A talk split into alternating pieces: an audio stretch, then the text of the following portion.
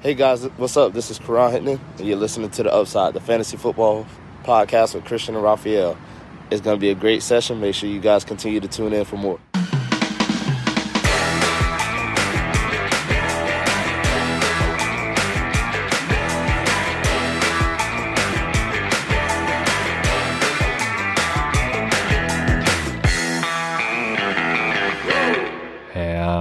Herzlich willkommen, meine lieben Footballfreunde, bei Upside, dem Fantasy Football Podcast.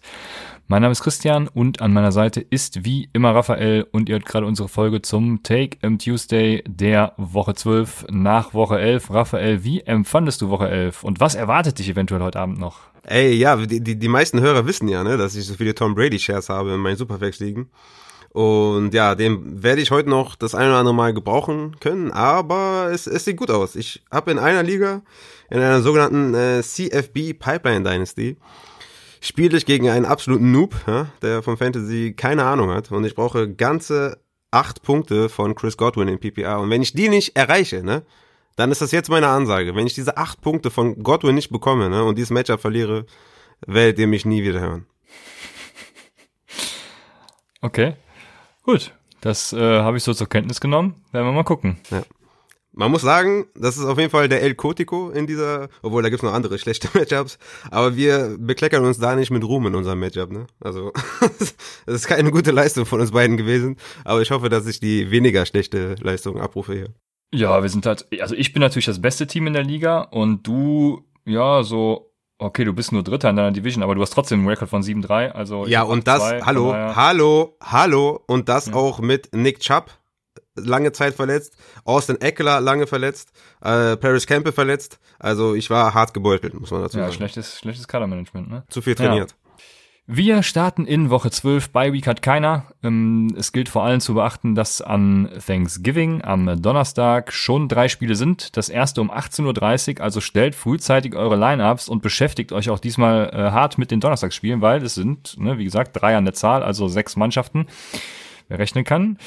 Und ja, wir werden euch später nochmal sagen, wer das genau ist. Dann haben wir ein paar Injuries und das, was für mich den ganzen Spieltag ein bisschen überschattet, äh, bei all den Sachen, über die ich mich geärgert habe, ist natürlich Joe Burrow und Joe Burrow ist am Ende, mh, mm, ja, keine Ahnung, also es ist worse than expected, habe ich gerade die Push-Meldung bekommen. Er hat äh, Kreuzbandriss, äh, Innenbandriss oder was auch immer MCL ist, ich glaube Innenbandriss ähm, und noch mehrere signifikante Verletzungen im Knie. Also ich hatte ja schon, schon, also ich hatte ja gehofft, dass er zum Beginn der nächsten Saison wieder fit ist, dann wäre ja eigentlich alles gut. Jetzt mal abwarten, ne? Also keine Ahnung, auf jeden mhm. Fall ist es sehr schlecht. Auf jeden Fall. Dann haben wir noch so ein paar meiner äh, Verletzungen. Das ist bei Rex Burkhead. Der hat sich wehgetan. Dann ist Joe Mixon vor dem Spieltag noch auf IR gegangen. Der ist jetzt die nächsten zwei Spiele mindestens raus.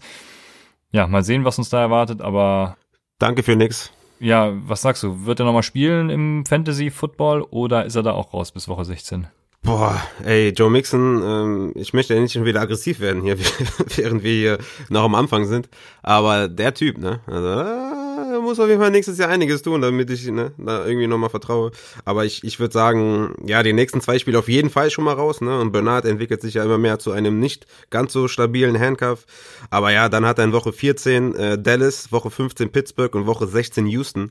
Das heißt, Mixon kann hinten raus ähm, ja definitiv noch in einem Winning-Team sein. Wenn man trotz des Ausfalls von Mixon da noch in den Playoffs ist, dann kann es wirklich sein, dass Mixon da am Ende in Woche 16 da dir die Championship holt. Ja, ich bin, bin gespannt. Ich setze da keine Hoffnung mehr rein, solltet ihr natürlich auch nicht äh, und euch umso mehr dann freuen, wenn er tatsächlich active ist. Dann haben wir auf Wide Receiver noch Julio Jones, der mit Hamstring wieder zu tun hatte, das ganze Spiel über auch, deswegen, äh, ja, zu Atlanta kommen wir nachher noch, aber deswegen eben auch nicht alle Snaps gemacht hat. Und eine schöne positive News ist, dass Debo Samuel in Woche 12 wiederkommen kann. Ähm, entweder, entweder jetzt die Woche oder dann eben darauf die Woche. Und ja, falls er bei euch irgendwo rumdümpelt, weil ihr eine kleine Bank habt, dann ist jetzt der Zeitpunkt spätestens, um ihn wieder aufzunehmen. Ich vermute aber, das wird in wenigen Ligen der Fall sein. Dementsprechend können wir direkt übergehen zu unseren Takeaways. Arizona und Seattle hatten wir ja schon am Samstag und das erste, was kommt, machen wir bei A weiter, ist Atlanta und die haben at New Orleans gespielt.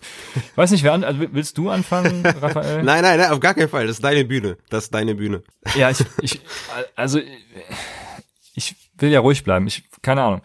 Also ich habe zum Beispiel in einer, in, in mehr, ich nicht nur in einer, ich habe in ein paar Ligen äh, James Winston äh, als Starter gehabt bis fünf Minuten vorher, in zwei Ligen sogar starten lassen, weil ich dachte, komm, dann nimmst du die Upside mit, falls Hill nach dem ersten Quarter rausgeht, was er meines Erachtens auch hätte tun müssen. Also ich wurde ja in unserer Dynasty unter anderem zerfetzt, weil ich in der Offseason gesagt habe, Taysom Hill ist ein guter Quarterback. Ähm, lasst den halt mal starten und hiermit entschuldige ich mich vor allem bei äh, Lukas Lander, unserem Champ von letztem Jahr. Also das ist natürlich vollkommener Blödsinn. Taysom Hill ist ein schlechter Quarterback einfach. Ey, ähm, 78% Completion Percentage, ja. Ja, das ist hervorragend, wenn du eine noch limitiertere Offense spielst als mit Drew Brees und Taysom Hill immer nur zu seinem ersten Read geht und sobald er irgendwie Druck, also er hat ja, was heißt sobald er Druck bekommt, der hat ja überhaupt kein Gespür für Druck. Also das war ja wirklich das. Ja, das war schon echt grausam, was der da abgeliefert hat. Der hat äh, sieben Carrier-Pässe über 20 Yards, dabei sechs massive Underthrows, man hm. bedenke da nur gestern den Underthrow auf Emmanuel Sanders, der das ja von Garoppolo schon gewohnt ist zum Glück und da so ein hm. bisschen, äh, also ein bisschen ist gut, ein bisschen ist gut. Er hat, er hat äh, komplett alles adjusted, was er konnte, äh, um Taysom Hill da aus der Kacke zu ziehen. Also das äh, geht voll und ganz auf ihn und äh, Taysom Hill ist einfach schlecht gewesen. Das kann man nicht schönreden. Ich verstehe mhm. auch nicht, warum es alle schönreden. Das kann man nicht schönreden. Taysom mhm. Hill war schlecht und du kannst nicht nur die Statline betrachten, du musst dir halt dieses Spiel angucken. Und ich habe ja auf Twitter gefragt nach ein paar GIFs, die mir die Leute senden sollten, weil da ist unter anderem dieser eine Pass bei über, keine Ahnung, was sind's gewesen, fünf, sechs Yards, wo er einfach zwei Yards daneben wirft. Auf einen offenen Michael Thomas war es, glaube ich. Ja. Es, es wurden auch teilweise einfache Würfe in den Himmel gelobt, ne? Also das fand ich auch äh, merkwürdig.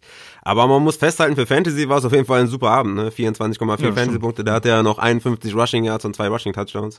Also was das angeht, hat er abgeliefert. Wir hatten ja zum Glück noch äh, den Q&A ähm, auf Twitch. Da hab ich bin ich noch ein bisschen zurückgerudert, habe noch gesagt, okay, ich würde den und den über ihm sehen und Winston halt äh, nur noch Desperate Wise spielen. Also wie gesagt, ihr müsst halt bis zum Ende äh, müsst ihr halt äh, ja müsst ihr uns verfolgen, am besten bei Twitch. Da gibt es ja. nochmal brand, brandneue News, wie wir das, wie wir das jetzt evaluieren.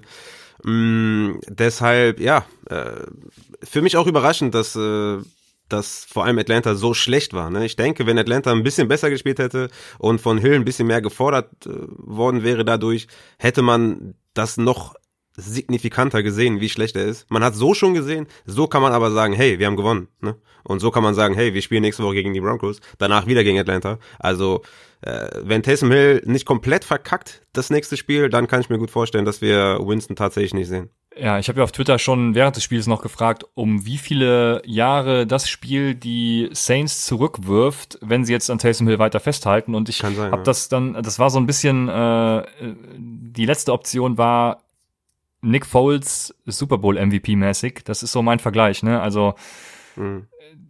ja, kann einfach nix, aber warum auch immer äh, er dann jetzt so in den Himmel gelobt wird von allen. Also Taysom Hill kann nix, bitte. Was ich äh, mich gefragt habe, ob äh, ob diese Theorie Quarterbacks don't matter, ob die jetzt neue Dimensionen erreicht haben. Ja, nee, es ging einfach, Taysom Hill kann einfach froh sein, dass es gegen Atlanta ging. Und Atlanta ist, oder war gestern zumindest, absolut, die waren ja schlechter als, äh, also hätten die gestern gegen die Jets gespielt, hätten die haushoch verloren. Das ist ja wirklich unfassbar gewesen. Ja, Atlanta war schon sehr, sehr schlecht, aber ja. Vor, vor, vor allem, du, du, du weißt halt bei Taysom, also dass die Taysom Hill bei diesem einen Run, der sogar sein Touchdown-Run war, nicht stoppen können, das, das war schon, das war schon Arbeitsverweigerung. Also wenn ich so arbeiten würde, da äh, Junge, Junge, Junge. Ja, ja ich meine, im Endeffekt bleibt festzuhalten, die haben trotzdem 24 Fantasy-Punkte aufgelegt, ne? Äh, äh Fantasy-Punkte sage ich, 24 Punkte aufgelegt und er hat sogar die Wide Receiver relativ relevant gemacht, ne? Michael Thomas mit 9 Catches, 104 Yards, 14 Fantasy-Punkte, Emmanuel Sanders mit 4 Catches, 66 Yards, 8 Fantasy-Punkte. Also, ich hätte es mir noch ein bisschen schlimmer vorgestellt, ehrlich gesagt. Ich fand es jetzt nicht gut, aber ich hätte es mir noch ein bisschen schlimmer vorgestellt. Und ich bin, wie gesagt, ich bin fest davon ausgegangen, dass er das Spiel nicht zu Ende macht. Aber da hätte Atlanta halt auch ein bisschen mehr drauf packen müssen. Ja, ja ich hätte es mir, wie gesagt, besser vorgestellt, weil Hill nicht für einen schlechten Quarterback hielt. aber ja. ja, also wenn ja. James Winston da jetzt nicht bald startet, dann verliere ich echt meinen Glauben an alles, was geht. Also das war echt grausam anzugucken, muss man sagen. Ja, bevor wir zum Einfluss von Taysom Hill kommen, musste ich natürlich auch noch die Gegenseite zerfetzen. Matt Ryan, natürlich absoluter Code. Also der, der war ja, der, nee, übrigens eine Sache zu Taysom Hill. Taysom Hill hatte sogar ähm, EPA, die um den Nullpunkt ähm, rangieren, was per Play-Basis angeht. Das heißt, daran sieht man schon, wie gut in Anführungsstrichen er war. Ähm, Matt Ryan hatte minus EPA, also das hat man auch gesehen. Matt Ryan war absolut schlecht und grottig und ich Boah, und das, sowas regt mich dann immer auf, ne, weil Matt Ryan war mein Quarterback-Start und dann liefert der so eine grottenschlechte, verkackte Leistung ab und da könnte ich mich richtig reinsteigern und mich aufregen und mit Beleidigung um mich schmeißen, aber ich weiß ja, dass hier auch Kinder im Auto zuhören, schöne Grüße. Mm, von daher halte ich mich zurück und äh, also das geht mir nicht in meinen Kopf rein, was da äh, los war und das kann ja nicht nur, Matt Ryan kann ja nicht nur liefern, wenn Julio Jones in ist, also das, äh, ja, ist nee. aber scheinbar so. Ja, ist tatsächlich der Fall. Also ohne, ohne Julio ist vorbei. Kannst du, ohne Julio kannst du Ryan nicht spielen. Das ist echt äh, crazy. Ja. ja also das war wirklich äh, unter aller Sau, muss man sagen. So, jetzt Taysom Hill. Was ist der Einfluss von Taysom Hill auf Camara, Raphael? Ja, klar, die, die kurzen Dump-Off-Pässe, die, die, diese kurzen Screens auf ihn, die haben nicht so stattgefunden. Das ist ja Drew Brees Paradedisziplin. Und ich habe mal eben, bin mal eben die ganzen Jahre hier durchgegangen und habe festgestellt, dass das das erste Spiel von Alvin Kamara war, wo er keine einzige Reception gefangen hat. Ich würde jetzt nicht sagen, dass nächste Woche auch so wird gegen Denver, aber ist schon, schon beachtlich, ne? dass er keine einzige Reception hatte. Hatte ja nur ein Carry mehr als Latavius Murray. Latavius Murray stand sogar 33 Snaps auf dem Feld und Alvin Kamara 32. Also es war komplettes Split Backfield und ähm, ich denke mal, dass es nächste Woche wieder anders aussieht, aber wenn das dann nächste Woche tatsächlich wieder genauso aussieht, dann muss man sich äh, für Woche 13 gegen Atlanta, dann ja, muss man ein bisschen justieren, aber ich würde jetzt erstmal nicht überreagieren. Ja, das Problem ist halt, dass Taysom Hill gar nicht zu seiner Dump-Off-Option kommt, weil er ja nur auf seinen ersten Read guckt und wenn der nicht stimmt, dann ist Ende.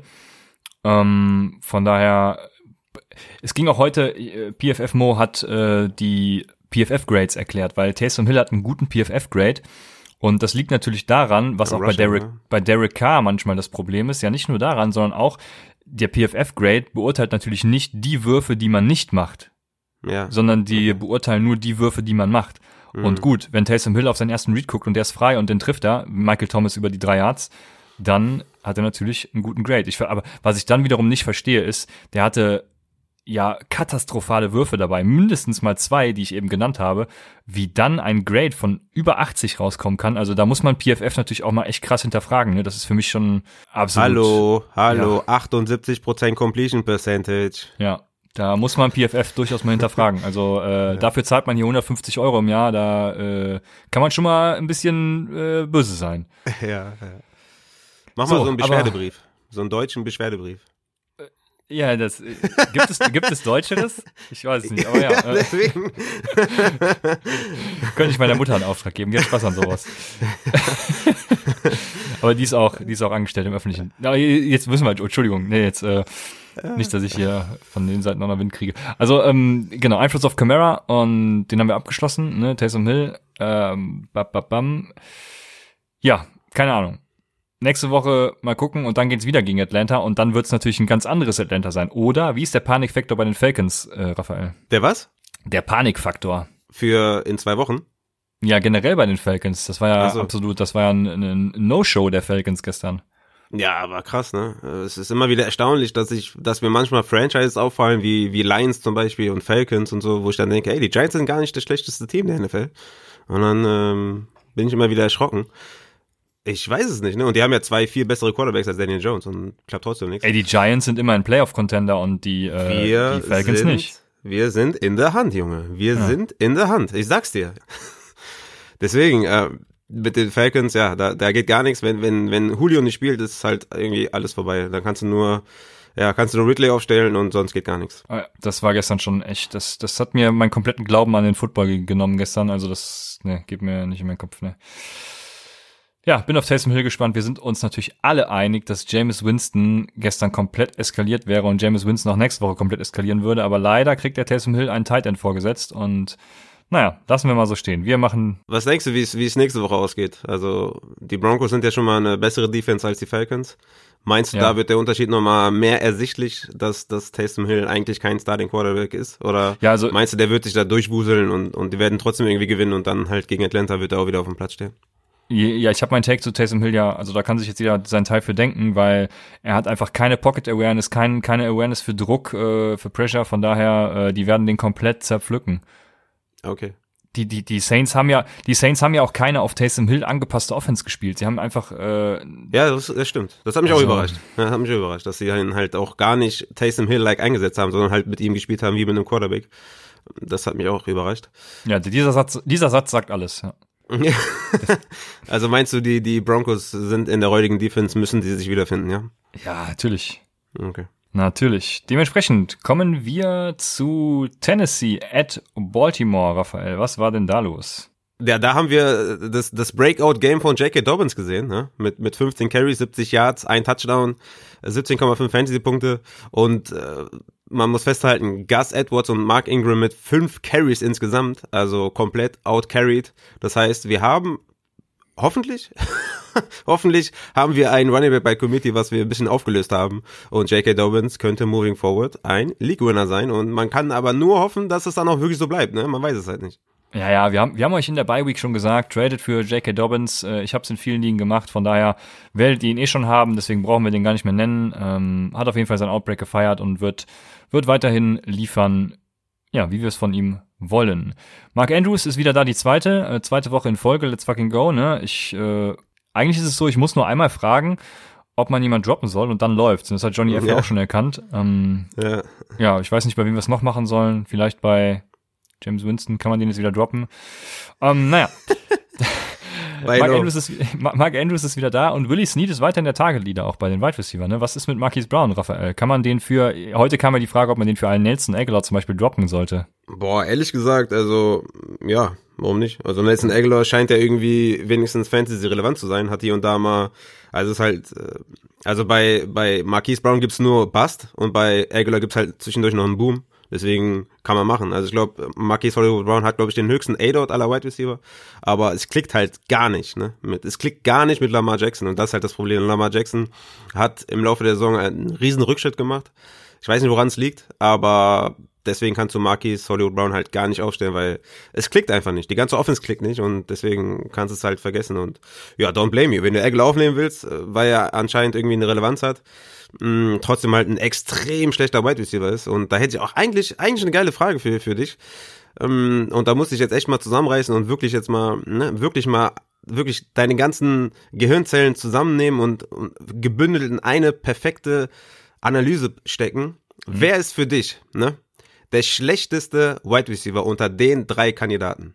Mhm. Nelson Aguilar, Marquez Valdez Scantling oder Andy Isabella? Andy Isabella. Wow, okay. Okay. Andy Isabella ist schlechter als Nelson Aguilar. das ist, das ist hart. Das ist wirklich hart. Okay. Würdest du dir nicht mal, nicht mal irgendwie sagen, okay, der ist noch jung und ist in seinem Sophomore Year und könnte, ne? Okay. Wenn du nicht fangen kannst, kannst du nicht fangen. okay, alles klar. Okay. Hatten, es, gab, es, gab, es gab gestern in, bei einem Team einen Catch, ich glaube, es war sogar Chase Claypool, der hat halt die Arme ausgestreckt beim Fangen. Ne? Hätte oh, Andy Isabella nur so ein bisschen die Arme ausgestreckt beim Fangen mit seinen T-Rex-Armen, ja. dann hätte er für Arizona das Spiel halt gewonnen. Ne? Und sowas okay. muss halt ein Wide Receiver machen. Das ist wer, das Problem. Und wer ist der zweitschlechteste? Also wer ist von den dreien der Beste? Wer ist der Beste? Komm, wir machen es positiv. Wer ist der Beste von den dreien? Ist es MVS oder ist es Aguilar? Boah, das ist schon echt close, ne? aber MVS ist schon besser als Aguilar. Okay, okay. Das, äh, ja, ja. Aber das ist schon echt Eng. die unterste Schublade der NFL. Also das äh, muss man dazu sagen. Ne? ja, sehr gut. Ja. Aber zurück äh, zu, zu Hollywood, den kannst du droppen, ja, auf jeden Fall.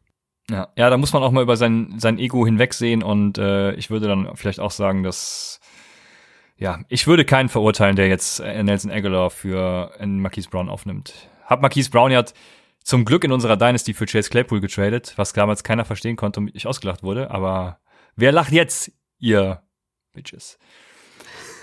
Okay. ähm, Dobbins haben wir besprochen. Dann fehlt noch, äh, genau, Müb, Müb, 91 hat gefragt, ist Corey Davis aktuell ein Wide Receiver 2? Wide Receiver 2, ja, Low End vielleicht. Ich würde den eher so in die Wide Receiver 3 Kategorie stecken. Also das wird man ja in den, in den, in den kommenden Rankings sehen. Da sind ja, wir haben ja keine Bye Week äh, nächste Woche. Mm, gegen Indianapolis wieder eher ein schwereres Matchup. Er ist relativ konstant, ne? Also er hat, glaube ich, jetzt ja, er hat quasi nur zwei Spiele unter, nee, nur ein Spiel, das war gegen Chicago, wo er unter 10 Fantasy-Punkte hatte, sonst halt immer über 10 Fantasy-Punkte, also sehr, sehr äh, guten Floor.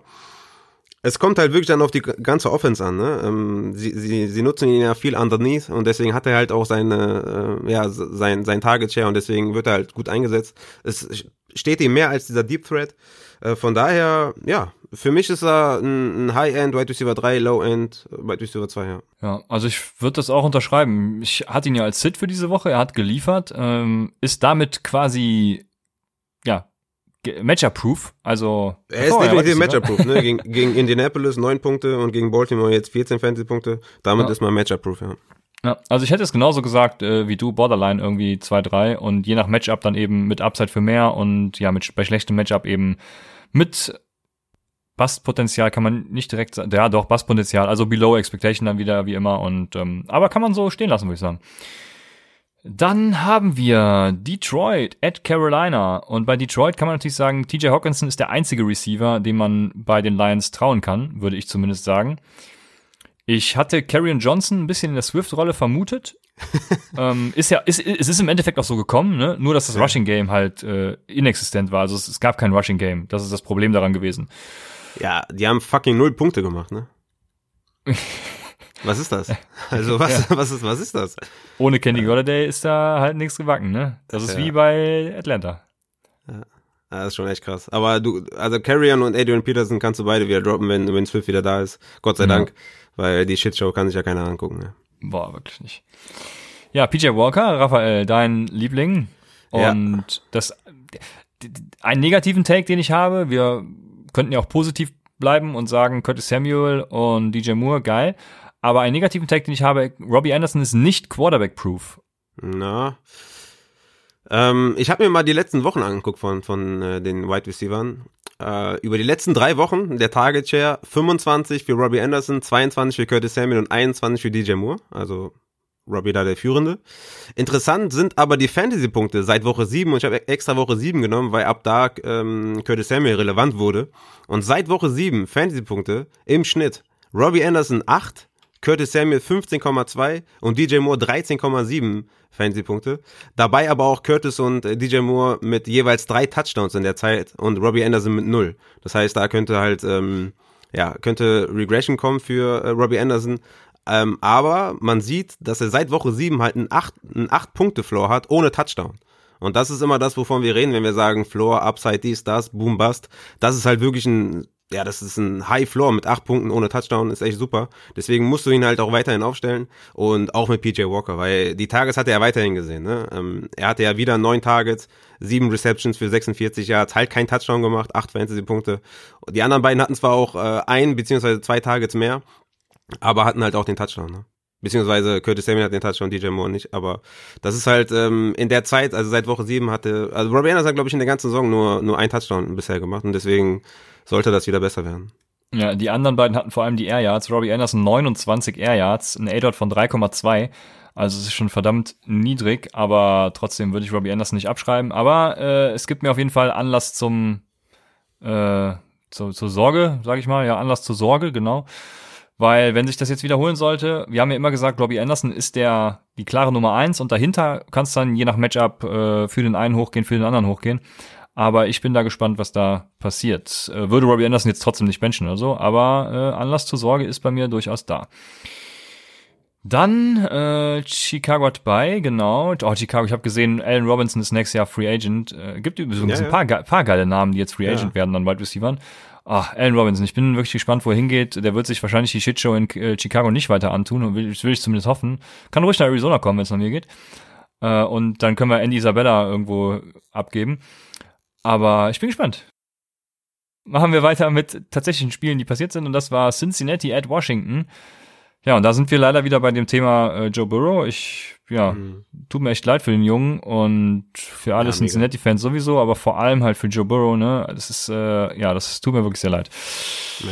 Kann man ohne Joe Burrow überhaupt noch irgendwen in Cincinnati starten? Ja, huge Downgrade. Richtig hartes Downgrade für alle Bengals Wide Receiver. Ich glaube, die haben in dem Spiel kaum einen First Down zustande gebracht, ne, nachdem Burrow out war. Ich glaube, ein, zwei First Downs oder haben die, haben die geschafft danach. Also, das Gute ist, dass, dass Finlay Boyd halt noch kennt von letztem Jahr, ne? Ähm, da, also den könnte man halt vielleicht noch aufstellen, aber für alle anderen, also auch für Boyd, ein riesen Downgrade. Aber Boyd wäre so ziemlich der einzige, den ich jetzt von den Wide Receivers irgendwie noch aufstellen würde, weil äh, das ist mir zu heftig. Also das ist halt mega schade. Ne? Die waren, also Boyd und Higgins äh, waren absolute Fantasy-Starts, die hast du immer aufgestellt und das ist jetzt ein hartes ja. Downgrade. Ja, ich habe mir dann die Frage gestellt, äh, du hast ja eben schon gesagt, Gio Bernard ist nicht der äh, Premium-Handcuff. Ich habe mir jetzt die Frage gestellt, ob sie die Pass-Ratio einfach ein bisschen runterschrauben und den Lauf mhm. etablieren, ne? so wie es in der NFL halt dann mit schlechtem Quarterback irgendwie ein bisschen üblich ist. Meinst du, sie werden das tun oder wird, ähm, ach, wie heißt er noch, der Coach, ähm, wird derjenige welcher, ihr wisst, wen ich meine, den Coach halt, an dieser Pass-Ratio festhalten. Ja, Zach Taylor ist äh, ja, halt schon eher jemand, der halt viel viel wirft. Müsste ich jetzt gucken, wie es letztes Jahr war, als ähm, ja Dalton nicht gespielt hat, wie dann da die Run-Pass-Ratio war. Ich denke immer noch ähm, wahrscheinlich über dem Liga-Durchschnitt, schätze ich mal, ich weiß es nicht. Aber das, das Ding ist halt, dass Bernard 9 zu 5 Carries hatte gegen Samaji P. Ryan immerhin wenigstens 4 zu 1 Reception, äh, das ist schon mhm. mal gut. Aber er stand halt auch nur, ähm, ja, nicht, nicht viel mehr auf dem Platz als P. Ryan, das war halt das Problem. Also 37 zu 31 Snaps. Ja, da würde man als Premium Handcuff halt einen deutlichen Unterschied sehen und deswegen macht mir das ein bisschen Sorgen. Trotzdem ist Giovanni Bernard halt ein Running Back 2. Ähm, ist er immer noch, ne, weil er halt äh, der Leadback ist und das, wie wir wissen, so ab Running Back 2 findet man das recht selten, aber man muss halt gucken, wie produktiv die ganze Offense halt dann wird mit, mit Finlay und da sehe ich halt, äh, ja, ein Red Flag. Ja. Ja, also ich finde find auch, also die, man hat sie an, äh, an den Dallas Cowboys gesehen, ne? Selbst ein Ezekiel Elliott kann da nichts machen, wenn irgendwie die ganze Offense nicht funktioniert und genauso wird es in Cincinnati sein. Wie letztes Jahr, ähm, ja, ich bin da jetzt nicht mehr positiv gestimmt, was das Ganze angeht und kann nur noch mal sagen, Joe Burrow tut mir da halt auch ja. echt leid. Dann haben wir auf der anderen Seite ein positives Gamescript für Antonio Gibson. Antonio Gibson hat jetzt in den letzten, boah, muss ich gucken, vier oder fünf Spielen jeweils einen Touchdown gemacht. Also Antonio Gibson hat einen super hohen Floor und ist äh, einer meiner präferierten Runningbacks jede Woche. Äh, Habe ich richtig Bock drauf mittlerweile. Wenn er tatsächlich dann noch mehr auf Third Down und so eingesetzt werden würde, ähm, ja, mal gucken, ob sie es noch machen, ob Gibson besser Pass blocken kann. Aber Gibson auf jeden Fall eine Bank im Moment. Und was gibt's ja. sonst zu sagen zu den Red, äh, zum, zu den Footballern? Ja, ist eigentlich alles so eingetreten, wie wir das in der, in, in der Folge ja schon angesprochen haben. Ne? Gibson mit einem hohen Floor, Touchdown-Floor, aufstellen, McKissick, äh, sollte man aufpassen. Die 29 Tages aus den letzten zwei Spielen wird er so nicht bestätigen bei positiven Gamestrip für die Washington Footballer. Genau, das ist eingetreten. Immerhin trotzdem 7,4 Fantasy-Punkte gemacht, äh, JD McKissick. Ähm, was mich ein bisschen gestört hat, war, dass Peyton Barber acht Carries gesehen hat. Yo. Weil wenn Boah, man die jetzt noch Antonio Gibson geben würde, ne, dann würden wir nochmal von einem Running Back einsprechen, ne?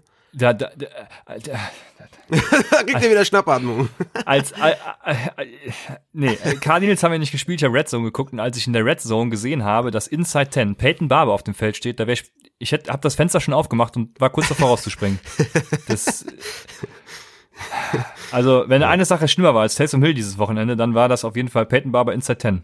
Ja. Ja. Ja, ist halt, kann man halt nicht verstehen. Ne? Vor allem, wenn Antonio Gibson da so effektiv ist, warum macht man das dann überhaupt? Ne? Aber gut. Ja. Dann kommt noch eine Sache, die, ja, wo ich keine, langsam keine Worte mehr für finde. Das ist Philadelphia at Cleveland und oh. It Hurts habe ich heute, äh, ich wollte mal einen Wortwitz machen, äh, mein Christoph Kröger-Moment.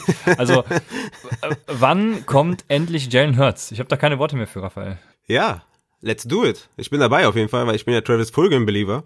Und bin es auch weiterhin und werde es auch weiterhin sein, weil es liegt nicht an Travis Fulgham. Der steht auch immer noch äh, am meisten auf dem Platz von allen Wide Receivers, genauso wie letzte Woche, genauso wie die ganze Saison über. Ähm, hat jetzt aber halt wieder nur eine Reception gehabt, ne, für acht Yards, 1,3 Fantasy-Punkte, zwölf Targets für zwei Catches die letzten zwei Wochen, was natürlich absurd scheiße ist, aber es liegt natürlich am schlechten Quarterback-Play. Das Ding ist halt nur, jetzt kommt Seattle, ne? Also nächstes Spiel ist Seattle. Das heißt, das ist jetzt die letzte Chance äh, für Travis Fulgham. Ich werde ihn jetzt nochmal aufstellen. Wenn er da wieder nichts reißt oder wenn da Carsten Wentz nichts reißt, dann kannst du halt in den Playoffs nicht auf die vertrauen, weil die haben ein schönes Playoff-Schedule.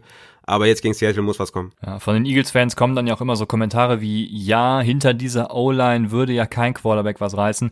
Ich kann euch ja so viele Plays zeigen, wo weit... Joe Burrow. Äh, da würde jeder was reißen. Also da würde wahrscheinlich selbst Taysom Hill was reißen. Taysom Hill ist besser als Carson Wentz, das muss man einfach so sagen. Ähm, es, es, okay. ga, es gab so oft offene Receiver für Carson Wentz. Er sieht einfach nichts, ne? Äh, ja, vielleicht muss er auch mal Lasik, äh, in die Lasik-Behandlung gehen. Keine Ahnung. Der hat, ja, der hat ja auch im letzten Moment erst den Touchdown-Pass auf Richard Rogers gesehen. Ne? Also im letzten Moment hat er gesehen, ach scheiße, guck mal, da ist ja einer frei, dann werfe ich mal dahin. Der war ja fast wieder dabei in, in Ach, das in war ja, das war der Pass, wo er eigentlich auf jeden Fall die Curl zu Travis Fulgham werfen Fulgham, muss, ne? Ja, genau, ja. Und das wieder nicht rafft. Also ja, genau. ja. Das Play zeigt eigentlich, das ist kein, ja, es ist, es ist kein gutes Jahr für Carson Wentz. Aber man muss bei Carson Wentz festhalten, dass der Fantasy-wise, ja, so seinen 15-Punkte-Floor hat, ne? Also schon wieder 13,4 Fantasy-Punkte, ist nicht gut, ne? Keine Frage. Aber zum Beispiel in Superflex-Ligen, wo ich ihn zum Beispiel in zwei Ligen habe, bin ich damit so einigermaßen fein, weil der hat so seine zwischen 15 und 22 Fantasy-Punkten bewegt er sich immer. Aber Real Life ist es halt wirklich grottenschlecht. Ja. War gestern wahrscheinlich sogar besser als mit Ryan, das heißt schon was. Das ist vollkommen richtig. Das ja. ist äh, sehr, sehr schade. Ja, ähm, ich kann es nicht verstehen, dass die Jalen Hurts nicht starten. Also schlechter kann es nicht werden. Deshalb, ja, ich lass meinen lass meinen Frust äh, jetzt nicht mehr weiter raus. Äh, äh, den Kobold Maki, wie du sagst, frag keine Ahnung. Vielleicht heißt er auch den Kobold Maki ähm, oder wie auch immer. Der fragt. ja. Der fragt auf jeden Fall, ist Fulgem ein klarer Sit, bis er wieder liefert, nach dem Motto? Und du hast gerade eben schon gesagt, nein, ähm, du startest Fulgem weiter, zumindest noch gegen Seattle. Und genau. ich würde das ähnlich sehen, weil er kriegt halt noch die Targets, ne? Und ja. wir sagen immer, Opportunity kills. Ja. Und wenn du ihn nur startest, wenn er eine schöne Woche hatte, dann bist du ja wieder komplett beim Recency Bias und das ist im Fantasy nie gut, genau. wie man an unserer Nelson Aguilar Ansicht eventuell sehen kann. Aber gut, Travis Fulgham kannst du auf jeden Fall weiterhin starten. Werden wir natürlich am Samstag auch nochmal sagen, ob du das weiterhin kannst. Äh, machen wir weiter mit Cleveland. Cleveland, ja, die Running Backs ja, laufen weiter, ne? Also Hunt ist vor allem der Red Zone und Third Down Back und Nick Chubb irgendwie alles in between, also eine gute Mischung. Hunt hat zwar gestern nicht so ein produktives Fantasy-Outing gehabt, aber ich finde trotzdem, die beide machen das hervorragend. Ja. Ja, gibt's eigentlich nichts zu meckern. Ja. Ja. Äh, ich habe ich hab hier ähm, gesehen, dass äh, Red Zone Carries 36 zu 30 für Kareem Hunt. Ähm, das hat mich schon echt äh, sehr erstaunt. Und alle drei Carries Inside 5 hatte Hunt in dem letzten Spiel. Mhm. Also das äh, hätte ich so jetzt nicht erwartet, aber bei dem einen langen Run zum Beispiel war ähm, Nick Chubb dann auch ziemlich, äh, ja, musste er sich erstmal, musste sich erstmal wieder sammeln oder war erstmal kurz draußen man, man kann einfach festhalten, die sind beide sehr, sehr gut. Nick Chubb ist halt meiner Meinung nach noch ein besserer Runner. Äh, hat ja gestern auch wieder gezeigt, ne? 20 Carries, 114 Yards, 11,4 Fantasy-Punkte. Und Hunt ist halt ein ebenso guter äh, Running Back, noch ein bisschen besser im Passing Game, oder das heißt ein bisschen nochmal deutlich besser im Passing Game. Das ist halt auch seine Rolle. Für mich halt nur wirklich ähm, erstaunlich, dass er so viele Red Zone Carries und die, die Carries in Side 5 hatte. Ich glaube nicht, dass sich das so durch die Saison hindurchzieht, aber beides sind halt äh, Starter. Ja, kleiner Funfact noch, bevor wir zum nächsten Spiel kommen. Kadarrell Hodge hat den acht besten Whopper der Woche über alle Wide Receiver der NFL. Das Problem ist, es bringt dir halt bei fünf Target, Targets nichts, ne? Also. Ja, ist halt, ist halt Mayfield, Browns, kannst du War aber ein kleiner Funfact. Weil ist fun, ne? Also. Ja. Den Whopper, immer den Whopper anbringen, das ist gut. Weil viele Leute kennen den Whopper nicht. Leute, guckt ja. auf unsere Stat-Seite, die wie immer in der Folgenbeschreibung verlinkt ist. Guckt ja. doch endlich mal in die Folgenbeschreibung. Jetzt mit dem neuen Feature, was wir haben, mit den, mit den Injuries, das ist also, wir könnten easy so viel nehmen wie, wie, äh, wie PFF. Easy. Ja, wir haben sogar wahrscheinlich bessere Grades, wenn wir es nach oben machen würden. Aber aber ja, äh, falls ich es noch nicht erwähnt habe, da sind jetzt auch alle Injury Reports. Ich, wir müssen noch, also wir werden es wahrscheinlich diese Saison nicht mehr schaffen, da einen Automatismus reinzubringen. Ich muss das immer noch manuell updaten. Diese Woche habe ich zum Beispiel super viel zu tun, deswegen weiß ich nicht, ob ich das täglich schaffen werde.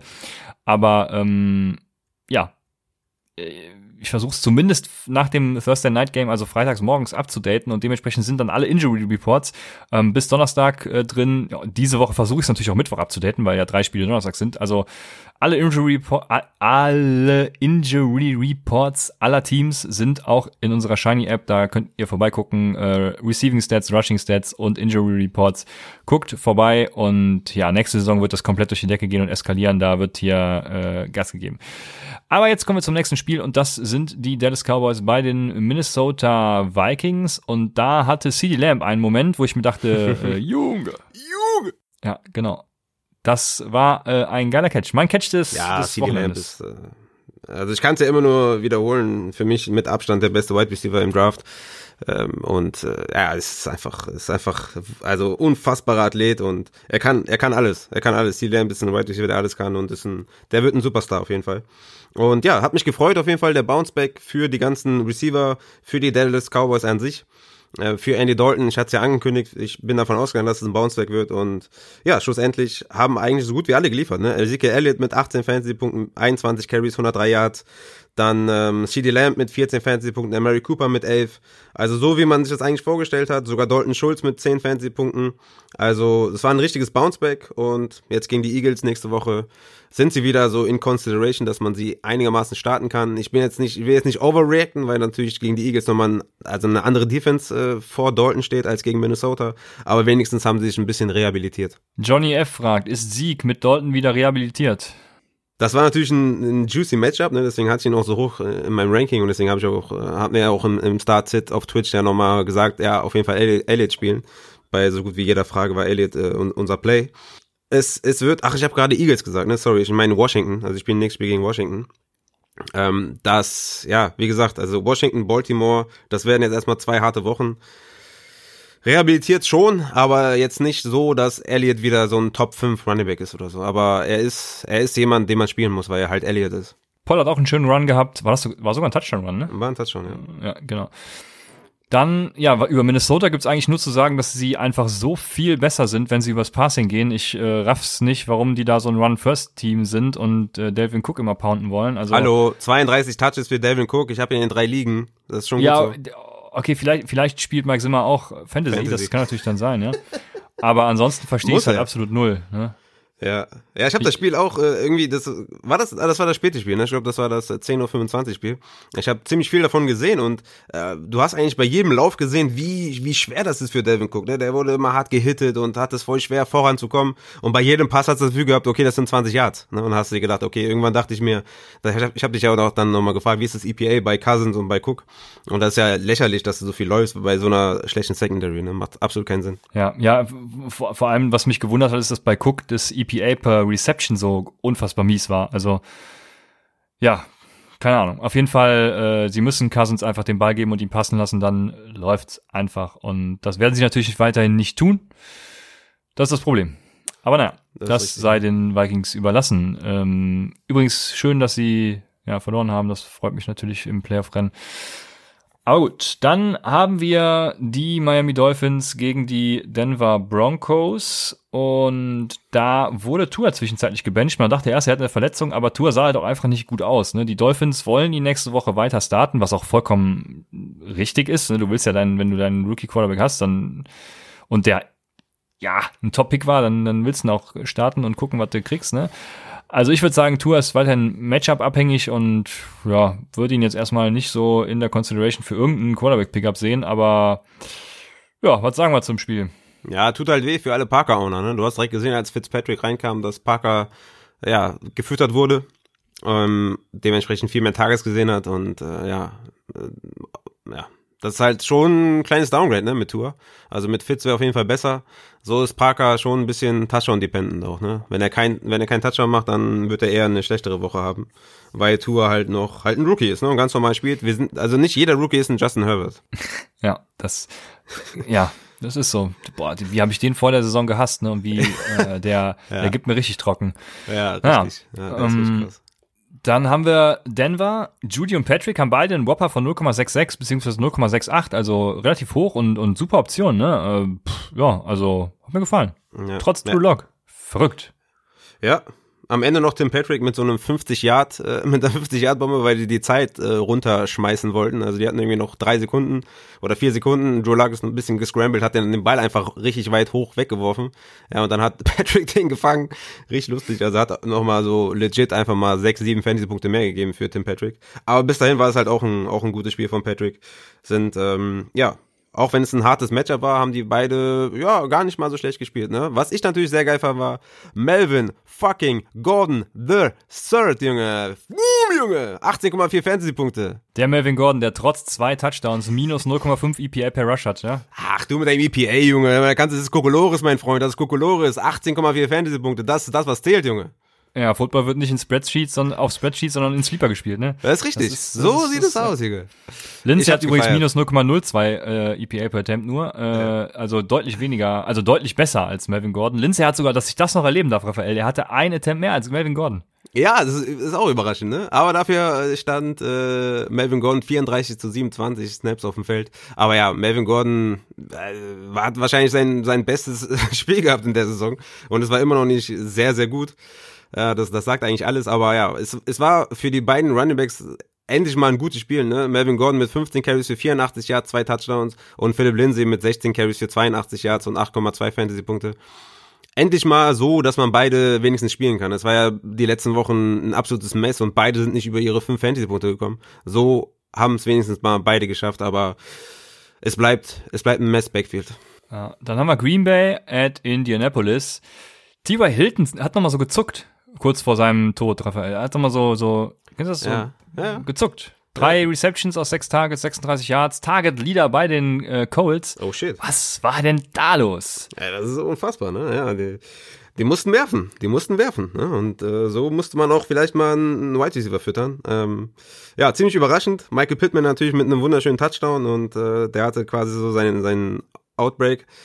Hatten wir ja letzte Woche ja schon gesagt, dass man den vom Waiver so ist holen. Soll. Schon vor drei Wochen. Schon vor drei Wochen. Aber ja, schön, schön für TY, dass der auch endlich stattfindet. Aber immer noch kein Spieler, den man starten kann. Ja, äh, war übrigens auch Taylors Backfield. Ich fand, das war so ein bisschen zu erwarten bei dem Spiel gegen die Packers, gegen die schlechte Run-Defense und alles. Ähm, Johnny F. fragt trotzdem, hat äh, Frankreich Lack gesoffen?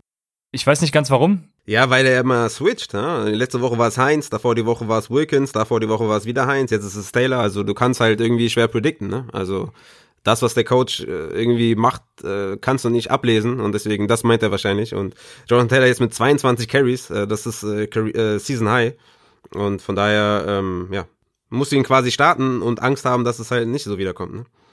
Ich hatte ja bei Twitch noch gesagt, startet äh, Jonathan Taylor, weil er wird auf jeden Fall mindestens diesen einen Breakaway-Run haben gegen die Packers. Der wurde dann natürlich wegen Holding zurückgepfiffen. Das war ungefähr, auch, also nicht ungefähr, sondern genau fünf Runs wurden, wurden wegen Holding zurückgepfiffen. Also Jonathan Taylor hätte noch ein besseren, besseres Deadline gehabt. Ich glaube, dieser Breakaway-Run war auch irgendwie 20 Yards oder so. Also mhm. dann hätte er die 100 geknackt und hätte ein super Outing gehabt. Ja, von daher super. Das Interessante ist halt jetzt bei Jonathan Taylor, wenn er weiterhin diese Usage bekommt, ne? Dann spielen sie jetzt gegen Tennessee, dann gegen Houston, dann gegen die Raiders und dann wieder Houston, um, um dann in Woche 16 gegen Pittsburgh halt das erste schwere Matchup zu haben in, in fünf Wochen. Also das, das könnte, der könnte euch in die Playoffs führen. So ist es. Dann haben wir die Steelers bei den Jaguars. Ja, ähm, gibt's nicht viel zu sagen. Dionte hat immer noch den größten Floor, 16 Targets. Chase Claypool die meisten Air Yards. Äh, das Gamescript hätte tatsächlich noch ein bisschen mehr hergeben können, aber wir wissen auch, dass Jake Luton eben nicht die Lösung ist und eben nicht besser ist als Gardner Minshew, wie es uns da irgendwelche Coaches weiß machen wollen. Mhm. Ja, und was wir auch gesehen haben, ist, dass James Robinson auch mit Osigbo äh, immer noch der einzige Running Back bei den Jaguars ist. Äh, 17 Attempts für 73 Yards und ja, ein League-Winner einfach. Ja, ist richtig. Was, was mich, äh, äh, vielleicht nochmal kurz zu Deontay Johnson. In jedem Spiel, ne, das habe ich ja im, im Livestream gemacht, gesagt und auch in der letzten Folge, in jedem Spiel, wo er nicht verletzt war, hatte er mindestens 10 Targets. Also der Typ ist eine absolute Floor-Maschine. Und du brauchst da gar nicht mehr zu fragen, ob du ihn aufstellst. Du stellst den jede Woche auf. Der ist ein Every-Week-Starter, definitiv. Mhm. Was ich interessant war, war, fand, war, dass seit Woche 6 Benny Snell mehr Carries inside 5 hat als Connor, ne? Mit 4 zu 3. Also irgendwie bei jeder Red Zone äh, Carry stand irgendwie äh, Benny Snell auf dem Platz. Das hat mich ein bisschen erschrocken. Ja. Aber ja. James Conner mit einer guten Fantasy-Leistung, 13 Carries, 89 Yards und 11,4 Fantasy-Punkte. Aber muss man auf jeden Fall mal sagen, dass da Inside 5 alles andere als sicher für James Conner ist. Ja, das stimmt. Das hat mich auch äh, sogar ähm, Ray McLeod war ja mal auf dem Feld in der Red Zone. Ich dachte mir, ist James Conner verletzt oder so, aber wir, man hat ihn einfach nur nicht gesehen. Er hat trotzdem seine Yards und Carries gehabt und dementsprechend können wir weitermachen mit einem Spiel, was mich auch sehr gefreut hat. New England at Houston, weil ich habe ja im, bei Twitch noch gesagt, ich starte Cam Newton über James Winston dann doch leider, weil es keine News gab aus New Orleans. Ja, hat mich nicht enttäuscht, auch wenn äh, leider Jacoby Myers nicht der Wide Receiver der Stunde bei den Patriots war, sondern eben in diesem Fall jetzt Bird. Mhm. Das, was mich aber am meisten interessiert, ist, dass ein Kiel Harry Target Leader ist. Und also was, was die Receiver angeht, es gab noch einen Running Back, der mehr hat, da weiß ich jetzt gerade gar nicht, wer es war. Wahrscheinlich James, James White. White. Neun Tage und, sechs ähm, Receptions. Ähm, ja. Genau, das Problem bei Kiel Harry ist einfach, dass er einen A-Dot von 4,3 hatte.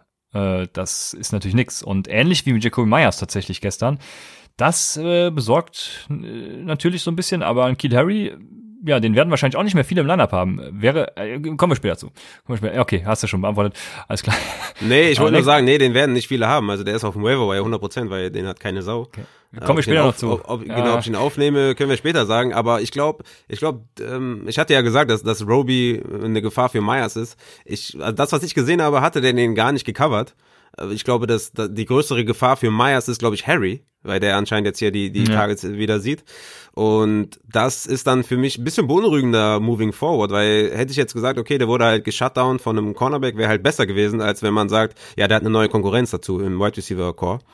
Deswegen, vielleicht muss man, ne, also, ja, kann sein, dass wir da jetzt drei Wide Receiver haben, anstatt irgendwie nur ein. Ne? Bisher war es halt nur Jacoby Myers und jetzt sieht Bird äh, sieben Targets und Harry sieben Targets. Das ist, glaube ich, nicht gut für Myers. Das ist vollkommen korrekt analysiert. Auf der anderen Seite haben wir Brandon Cooks und Will Fuller. Braucht man, ja, glaube ich, nichts zu sagen, Maschine. außer dass Kenny Stills den Touchdown gefangen hat. Was, äh, nicht Kenny, ähm, nicht Kiki Kenny Cutie, den Touchdown. Kiki, Junge, ja, Kiki ist genau. wieder da, Junge. Richtig geil. Kenny Stills und Randall Cobb waren, glaube ich, sogar beide out, ne, Randall Cobb auch. Also die sind äh, outgegangen. Und genau, Kiki Cutie hat dann den Touchdown gefangen und leider keiner von den beiden. Das wäre natürlich noch Bombe gewesen, aber ja, braucht man nicht viele Worte verlieren. Ja, na, nachdem, nachdem, äh, nachdem die out waren, also nachdem Cobb out war und Stills äh, war ja schon vor, vor dem Spiel out, hatte Kiki Cutie halt fünf Targets und einen Touchdown. Der ist halt schon so eine Boomer-Bust-Option, ne, nächste Woche den kann man ruhig mal überlegen, ob man den reinschmeißen möchte. Ich war ein absoluter Kiki Cutie Fan vor zwei Jahren. Äh, seitdem hat er es nie hinbekommen, richtig. Aber Cooks und Fuller sind einfach sowas von safe. Die gehören halt jede Woche ins Lineup. Ne? Cooks sogar gegen Gilmore abgeliefert, also äh, sehr, sehr stark.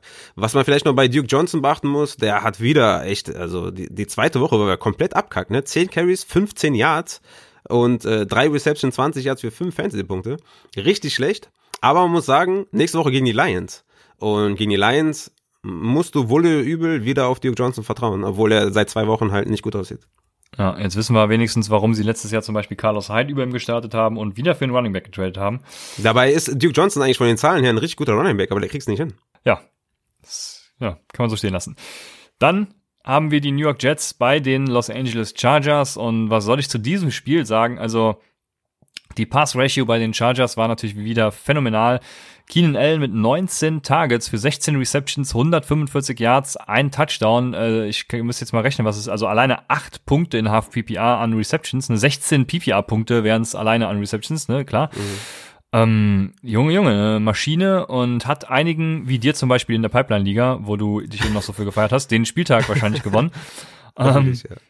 Dann auf der äh, anderen Seite. Nicht nur da, nicht nur da. Keenan Allen ist, ist ich bin ja, ich, ich muss noch mal kurz gucken, ich glaube, ich bin in in sechs Ligen habe ich einen positiven Rekord. Ich habe zwei Ligen, nee, ich habe eine Liga, wo ich einen negativen Rekord habe. Ich bin 9-2, 7-4, 7-4, 8-3 und 8-3.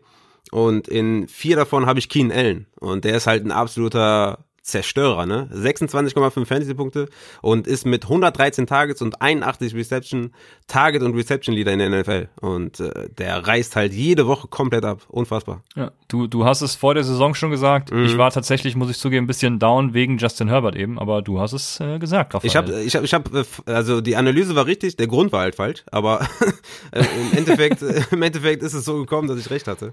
Und ja, ja das ist das Wichtige. Ja, genau. Also der, der gewinnt mir anscheinend ein paar Ligen, ja. Richtig geil. Ja. Ich habe zum Glück auch in zwei oder drei Ligen, also ja, ist ganz schön mit dem immer. Er hat einen soliden Floor und dann eben auch solche Upsides dabei.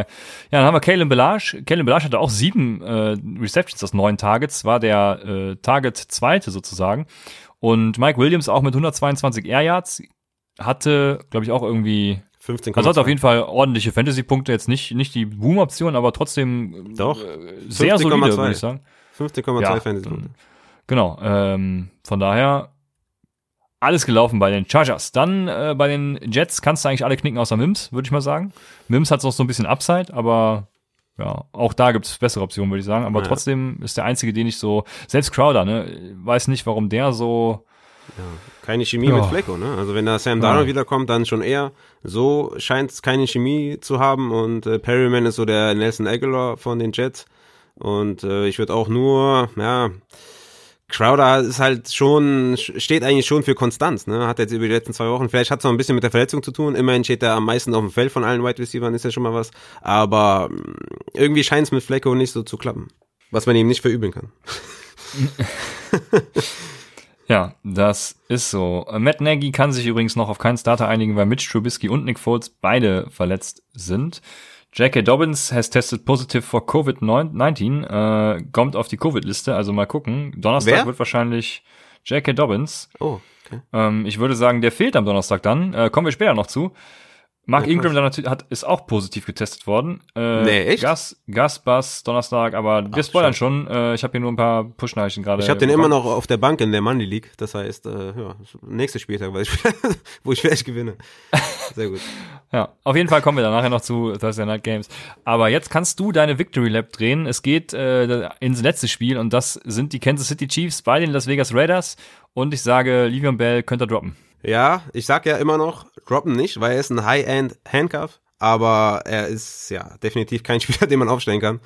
Ähm, ja, wenn, wenn du das jetzt auch eingesehen hast, dann ist es, glaube ich, äh, in Stein gemeißelt, dass man ihn ja nicht spielen kann. So ist es. Ja, Er tut aber Aguilar- insoweit, er tut aber insoweit Edwards Hilaire so weit weh, dass Clyde für mich weiterhin auch kein Running Back 1 ist.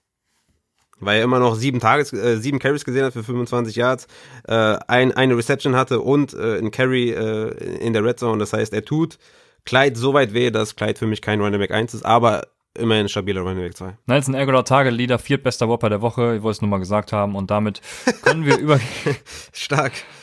Sehr gut. Dam- Damit können wir übergehen zu den Wire Targets. Auf Quarterback, ja, wäre es natürlich am besten James Winston, aber äh, Sean Payton foolt uns natürlich alle, weiß nicht, was das soll. Schade auch, dass die Packers äh, verloren haben, deshalb, weil jetzt haben sie irgendwie den First Seed, ja, sind sie wieder ein Stück näher gerückt. Das ärgert mich ein bisschen an der Packers-Niederlage. Aber gut. Dann haben wir Running Backs und bei Running Backs gibt es nur zwei Namen, die, ich würde mal sagen, uns so in den Kopf kommen und das sind zum einen Frank Gore, der der Leadback in, bei den Jets zu schein, sein scheint, den ich nicht haben will und Sonny Michel, der wiederkommt und den ich auch nicht haben will. Ähm, gibt es sonst noch welche, die du haben wollen würdest? Ja, wenn P. Ryan wirklich out ist und Gore war ja nur der Leadback, weil P. Ryan ausgefallen ist, dann hätte ich schon Interesse an Frank Gore, weil ähm, Miami, Vegas und Seattle sind Matchups, wo man den so als, äh, ja, also Low-End Running Back 2, vielleicht mit Running Back 3 so in der Region, müsste ich dann halt bei den Rankings dann genau gucken, wo ich den genau habe, aber zumindest ist er eine Flex-Option, sagen, sagen wir es mal so abgekürzt. Könnte eine Flex-Option sein, also Ja, ganz okay. abgeneigt wäre ich da nicht, ne? also je nachdem, was mit P. Ryan ist. Bei Michelle ist natürlich die Sache, wie stark wird der Damien Harris schaden? Ne? Das ist so die Frage, ähm, weil Rex Burkett wird ausfallen, aber Sony Michel ist halt dann das Running Threat für Damien Harris, was noch viel schlimmer ist. Ich denke, durch den Ausfall von Rex Burkett ist halt ähm, ja James White derjenige, der am meisten profitieren wird im Receiving Game und im Running Game könnte das wirklich Damien Harris wehtun. Und da bin ich mal gespannt, wie sich das da splittet zwischen Michel und Harris. Ja, bin genauso gespannt. Also Damien Harris für mich ist Sonny Michelin gut. Ja, definitiv. Aber selbst bei selbst ja selbst bei Damien Harris ist ja das Upside komplett limitiert durch die Receiving Backs. Deshalb boah ja also hm, geht so. Geht einfach so. Lieber, kommen wir lieber zu den Wide Receivers. Da gibt's natürlich wieder ein paar Namen und ich kann theoretisch das vorlesen, was ich mir hier letzte Woche notiert habe. Ich habe nicht viel geändert. Michael Pittman, ne, wir haben es schon, hier steht noch vorletzte Woche schon im Discord gesagt, also jetzt ist es vor vorletzte Woche im Discord gesagt. Also guckt auf all unseren Plattformen vorbei, Discord, Twitch und vor allem auch in den Folgen natürlich, da haben wir es auch gesagt, aber überall. Ist aber wirklich, ne? In, in Fantasy ist halt wirklich so. Du kannst äh, am Donnerstag oder jetzt äh, am, am, am Dienstag, beziehungsweise wir nehmen am Montag auf, kannst du sagen, was du willst. Du musst halt bis Sonntag, bis kurz vor Schluss, musst du am Ball bleiben. Das ist einfach in Fantasy so. Ich weiß, es ist zeitaufwendig und es ist manchmal nicht so einfach zu handeln mit, mit äh, irgendwie Familie oder sonst sonstiges, weil auch die, weil die auch spät spielen teilweise und so. Aber ist es halt so. Du musst halt wirklich bis zur letzten Sekunde warten, was passiert. So ist es. Ja, ich hatte zum Beispiel ja gestern noch zu dir gesagt, äh, Damien Harris starte ich nicht, weil ich ja dachte, so ein Michel wird direkt spielen, aber das war ja dem zum Glück nicht so. Genau. Also sowas muss man dann natürlich immer beachten. Ja, Denzel Mims, letzte Woche auch schon gesagt, eben auch schon angesprochen. Dann Jalen Rager ist auch noch so ein Kandidat. Gut, leidet natürlich unter Wentz. Wenn Jalen Hurts startet, könnte das was geben, aber davon sind wir ja noch entfernt. Jetzt ist die spannende Frage. Jacoby Myers, Damien Bird und ein Kiel Harry. Wen von den dreien hättest du am liebsten? Myers. Okay. Ja, ich, ich war ja vor der Saison großer äh, Kiel Harry Fan, aber er hat bisher auch noch nichts gezeigt, was mich so. Nee. Das Problem ist dann, du musst im Fantasy halt auch antizipieren, ne? Und äh, ich lege mich mhm. jetzt einfach mal auf den Kiel Harry fest, weil ich Bock habe und sowieso äh, Fox Up ASU äh, Fan bin. Aber ja, also ich würde trotzdem natürlich Michael Pittman, Dental Mims und wahrscheinlich sogar Jalen Rager über ihm sehen. Dann ist die spannende Frage, wir hatten ja letzte Woche auch Emmanuel Sanders empfohlen. Was machen wir, wo, wo sehen wir den? Sehen wir den vor Denzel Mims und Jalen Rager zum Beispiel immer noch äh, mit Taysom Hill? Oder sagen wir, nee, wir warten bis James Winston in spätestens zwei Wochen startet und dann nehmen wir ihn auf? Und kurz nochmal zu, zu Harry, er ist halt die Outside-Option und da ist er mir nicht gut genug und nicht konstant genug. Und deswegen, ja, sehe ich es nicht ganz so, auch wenn er im letzten Spiel, glaube ich, nicht so einen hohen A-Load hatte, aber Myers ist halt der Slot-Wide-Receiver und da ist mir halt ein bisschen sicherer, ne, dass es dann halt konstante Punkte gibt. Aber ganz in Stein gemeißelt ist jetzt auch nicht, ist jetzt nicht die überragendste Argumentation, aber so ist so das Gefühl für mich, dass Myers halt drüber habe. Mm, mit Emmanuel Sanders, ja, man, es hat ja so einigermaßen funktioniert mit, mit Taysom Hill, er hat ja zwei Bomben geworfen, die waren zwar beide schlecht, aber immerhin hat, hat Sanders eine davon gefangen. Und äh, ein Jahr wäre ja fast zum Touchdown auch, hätte er fast zum Touchdown gereicht, wenn die Flagge nicht gekommen wäre. Deswegen scheint irgendwie so zu sein, dass er vielleicht ein bisschen mutiger ist oder vielleicht will er den Coaches was beweisen und wirft dann vielleicht mal Downfield oder so wirklich dran halten kannst dich nicht. Äh, deswegen würde ich ohne Winston, würde ich Sanders eher nicht aufstellen. Ja, jetzt muss ich auch noch zu den, zu den New England Wide Receivers gehen. Das ist tatsächlich so, also äh, der Eindruck ist da, aber äh, Myers und Harry haben gleich viel im Slot und weit gespielt und äh, Damian Bird ist der einzige Wide Receiver, der komplett weit stand. Also, okay. ja, aber dein Take bleibt, denke ich, derselbe und Emmanuel Sanders sehe ich genauso. Ja, also ist jetzt, äh, ich habe ja versucht für ihn zu traden in einer Dynasty mit dem Owner, der 2-8 steht und ich irgendwie, was stand ich, 7-3 oder 8-2, weiß gar nicht, ähm, hab, wollte MVS abgeben, weil, warum auch immer ich MVS habe, habe ich mich dann gefragt, keine Ahnung. in einer Dynasty, äh, ist, das gibt zumindest nochmal Pluspunkte, nicht in einer Redraft League. Wurde mir zum Glück abgelehnt dann, äh, warum auch immer, aber ja, ich bin jetzt doch froh, ihn nicht zu haben mit Taysom Hill. Ist halt die Frage, ne? Gehen wir davon aus, dass, dass Winston äh, Mitte nächsten Spiel halt der Starter ist oder nicht? Ne? Und wenn das so ist, dann äh, sieht es halt wieder anders aus. Davon gehen wir natürlich trotzdem aus, ja. Dann haben wir noch die Denver Broncos mit Tim Patrick. Das wäre auch noch eine Option. Ähm, da, ja, also ich finde Tim Patrick ja ganz geil. Ich weiß nur nicht, inwiefern da der Floor ein bisschen flöten gegangen ist. Ja, also, wo würdest ja. du Tim Patrick ranken? Würdest du zum Beispiel lieber Jacoby Myers oder lieber Tim Patrick haben? Ich glaube, ich würde lieber Tim Patrick für den Floor haben. Ja, es, das sind beides jetzt auch nicht die Überoffenses, ne? Das ist halt auch das Problem. Ja. Also ähm, beide mit drei Wide Receiver an Bord, die halt ungefähr dieselbe Snapshare und ungefähr dieselbe Target Share haben. Ne? Bei den Broncos Patrick, Judy Hamler, bei den Patriots äh, Myers, Harry und Bird. Also und dann keine High Power Offense. Deswegen ehrlich gesagt will ich da will ich davon der einzige, den ich vielleicht haben will, ist Jerry Judy, weil ja. er einfach vom Talent her wesentlich besser als, als, als alle anderen, aber ich will davon wirklich eigentlich keinen ja, haben. der wird, der wird vergeben sein, genau. Gibt's noch welche, die ich vergessen habe? Also äh, Pittman ist natürlich die Nummer eins, würde ich sagen, wie letzte Woche auch schon. Ja, klar. genau. Ja, und danach eben hätte ich Denzel Mims und Jalen Rager immer noch. Weiß nicht, wie du das siehst. Ja. Und ja, also im Prinzip verändert sich nichts. Hätten wir auch kürzer halten können. Aber ähm, so seid ihr wieder auf dem Laufenden. Und wir kommen zu den Tight Ends. Raphael, unsere Lieblingsdisziplin. Und da habe ich mir eigentlich nur Jordan Reed notiert, weil der hat jetzt bei Week gehabt, wird wahrscheinlich verfügbar sein in vielen Ligen, wenn gestreamt wird. Hat jetzt auch geile Matchups mit äh, Los Angeles, also mit den Rams, mit Buffalo, mit Washington, äh, ganz gut für Tight Ends gelegen. Und von daher ist das eine schöne Option. Ein Kittelersatz, sowieso viel, viel Targets würde sehen. Also äh, das ist so mein favorisiertes äh, Target, wofür ich viel hinblättern würde. Wir haben noch vergessen zu sagen, wie viel wir für die Leute hinblättern würden. Also für Michael Pittman würde ich äh, schon meine 15% geben, für den Rest äh, eher weniger. Und für Jordan Reed, äh, ja, wenn ich streame, was, was äh, gebe ich für ein Tight End aus? Für Jordan Reed in dem Fall? Mm, ja, zwei, drei Prozent, also mehr würde okay. ich echt nicht machen. Ja, okay, ich, Das ist eine zu schlechte Offense. ja, okay, ich hätte, ich hätte sieben bis zehn tatsächlich gesagt, aber ja, an für sich ist es halt ein Tight End, du hast recht. Was mich zur Frage von Johnny F. führt, ist Kelsey der größte Vorteil, den man aktuell im FF haben kann?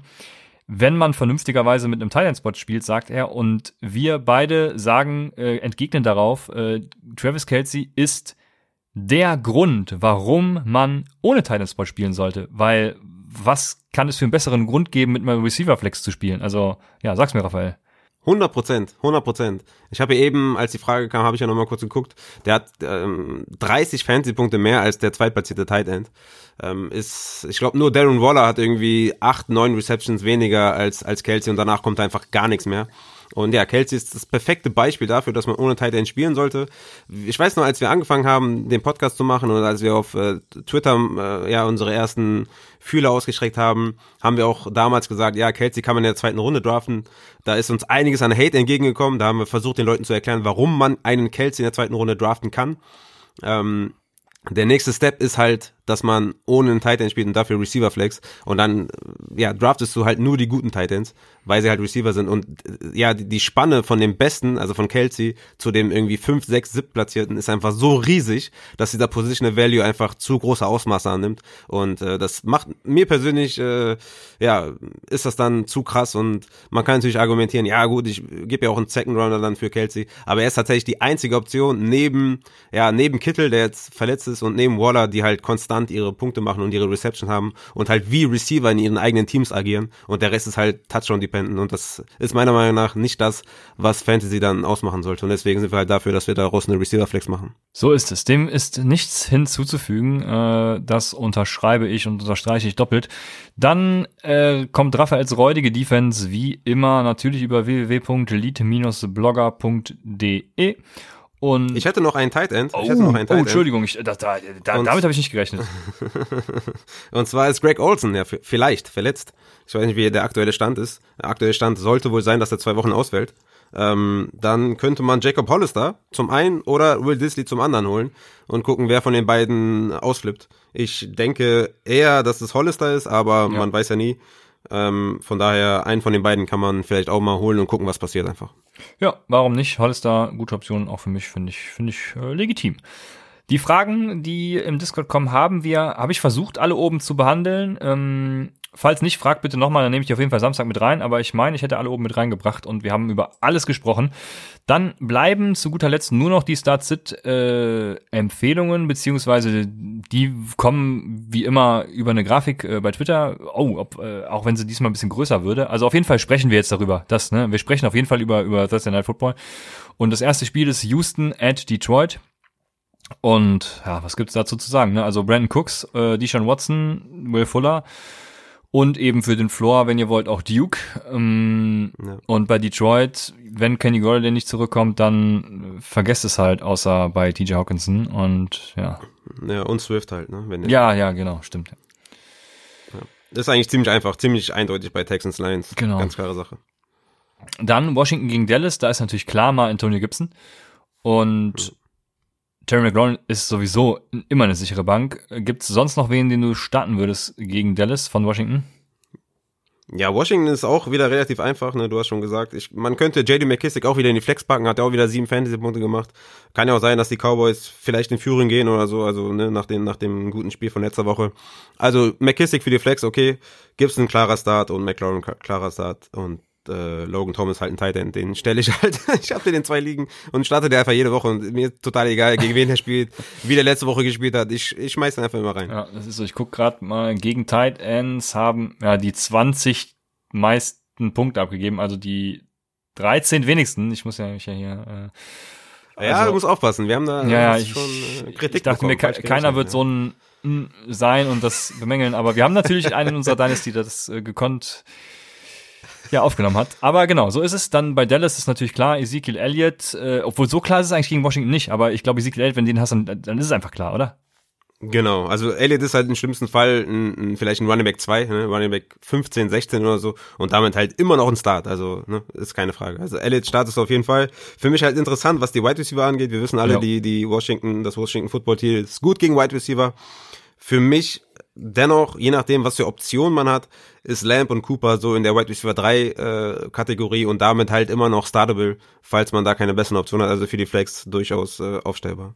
Ja, ja, Michael Gallup, ach Mann, das tut mir äh, auch im, im Herzen weh natürlich, dass der ja.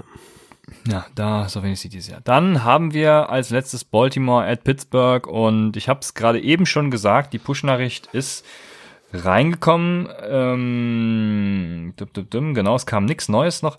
J.K. Dobbins und Mark Ingram sind positiv getestet, was äh, Covid angeht. Von daher werden die fehlen. Also ja, wenn sie heute positiv getestet, also wahrscheinlich sind sie dann gestern getestet worden, äh, sind heute positiv.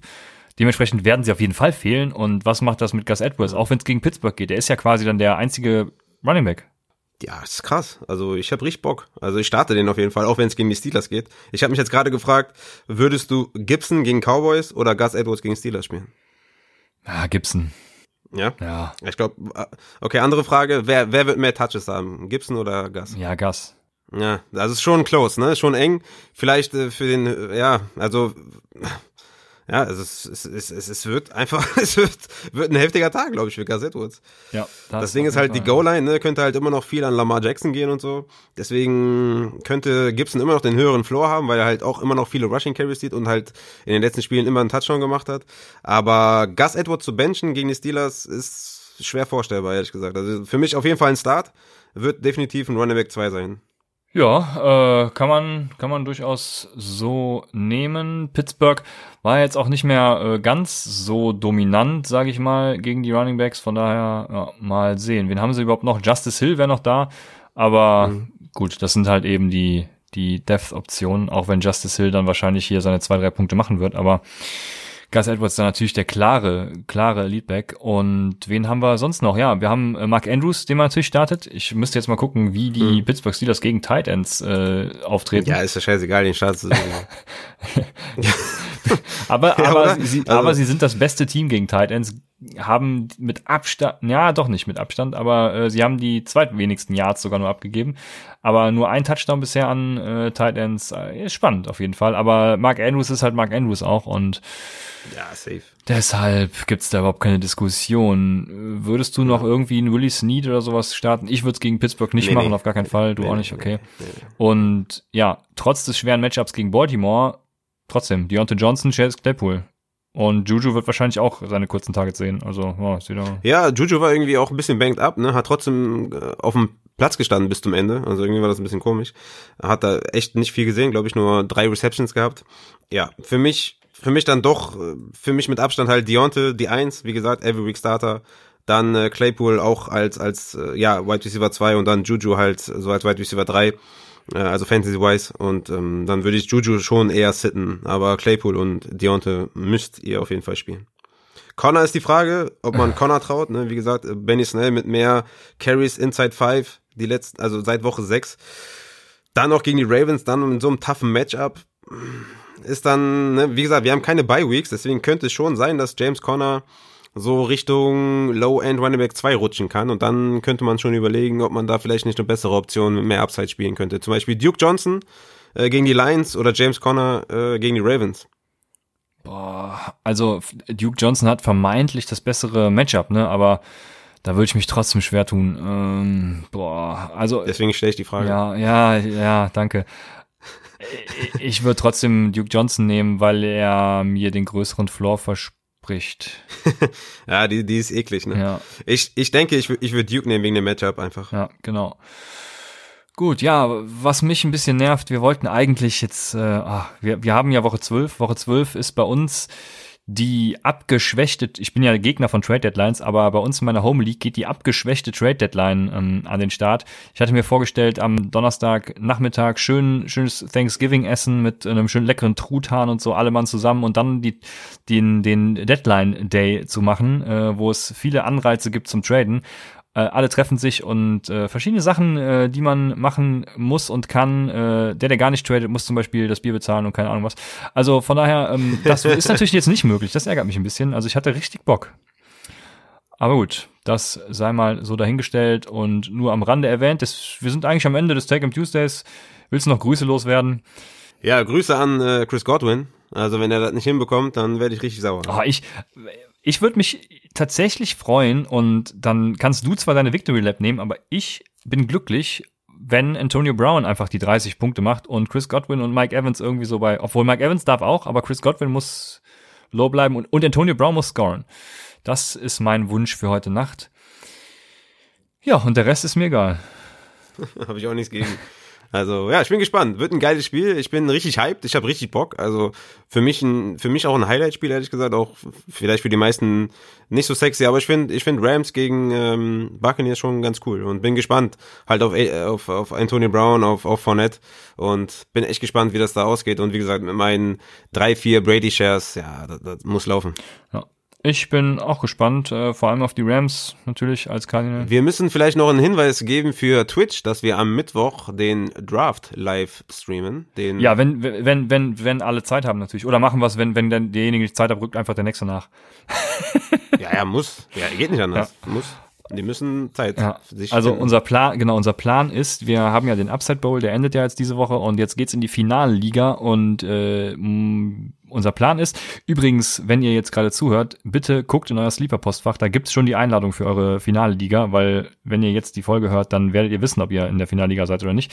Da gibt's die Einladung und joint bitte schnell, setzt eure Keeper schnell. Können wir auch vielleicht ein bisschen drüber reden. Es gibt ja zum Beispiel jetzt Elvin Kamara, ne? Du hast Elvin Kamara wahrscheinlich in der ersten Runde gedraftet. Wenn der jede Woche seine 40 Punkte abreißt, hätte ich noch gesagt, yo, äh, das ist der Value auf jeden Fall wert, weil er dir so ein hohes äh, Wins above Replacement gibt, dass du den auch für die erste Runde keepen kannst, aber was machst du jetzt? Also ich würde nicht keepen. Ja, ich würde da äh, auf einen späteren gehen. Selbst wenn es ein Brandon Cooks ist, würde ich einen Brandon Cooks für die neunte Runde, also du verlierst ja den Pick im Draft, würde ich einen Brandon Cooks für die mhm. neunte Runde zum Beispiel lieber nehmen, als einen Alvin Kamara dann für die erste und die mein ersten Rundenpick verlieren. Äh, müsste ich jetzt äh, wirklich aus, aus dem Stehgreif, weiß ich nicht. Wollte mich für, für Mittwoch noch ein bisschen darauf vorbereiten, was mit Keepern und so ist. Ich weiß ja auch nicht, wer ähm, oder wie da die, ja, die Teams, das stimmt. Äh, ne, äh, wie dann der Draft aussieht. Das wollte ich mir dann nochmal von dir äh, anschauen, dass du mir das schickst. Kannst du doch auch in der, kannst du doch auch in der Shiny App. Yes, baby. Die kennt doch auch jeder. Die ist ja auch in der Folgenbeschreibung, ja, deswegen kennt die jeder. Richtig. Ähm, ja, von daher spannende Frage. Geile Frage auf jeden Fall. Camara in der ersten Runde. Äh, ich glaube, ich würde auch das nicht machen. Ja. Ich denke, es wird viele äh, James Robinson und der Tony Gibson Owner in dieser Finalrunde geben. Ich bin, ja, macht mehr Sinn halt. Ne? Bin sehr gespannt und freue mich drauf. Also ich hoffe, alle haben Mittwochabend Zeit und dann geht's hier ab. Ich habe genau. von 19.30 Uhr noch an noch eine Taktikeinheit mit unserem meinem Flag Football Team. Ich weiß nicht, ich hoffe, wir können dann gegen 20.30 Uhr mit dem Draft starten. Mal sehen. Aber läuft schon. Und wir sind am Ende des Take-Em Tuesdays. Wir hören uns morgen Abend auf Twitch. Mittwoch, Live Draft, Upside Bowl. Let's fucking go. Und lasst uns Feedback da. Seid am Start. Wenn wir morgen den Draft machen, Samstag unsere Sit-Empfehlung geben, Sonntag live gehen auf Twitch und sagen bis dann bei Upside, dem Fantasy Football Podcast.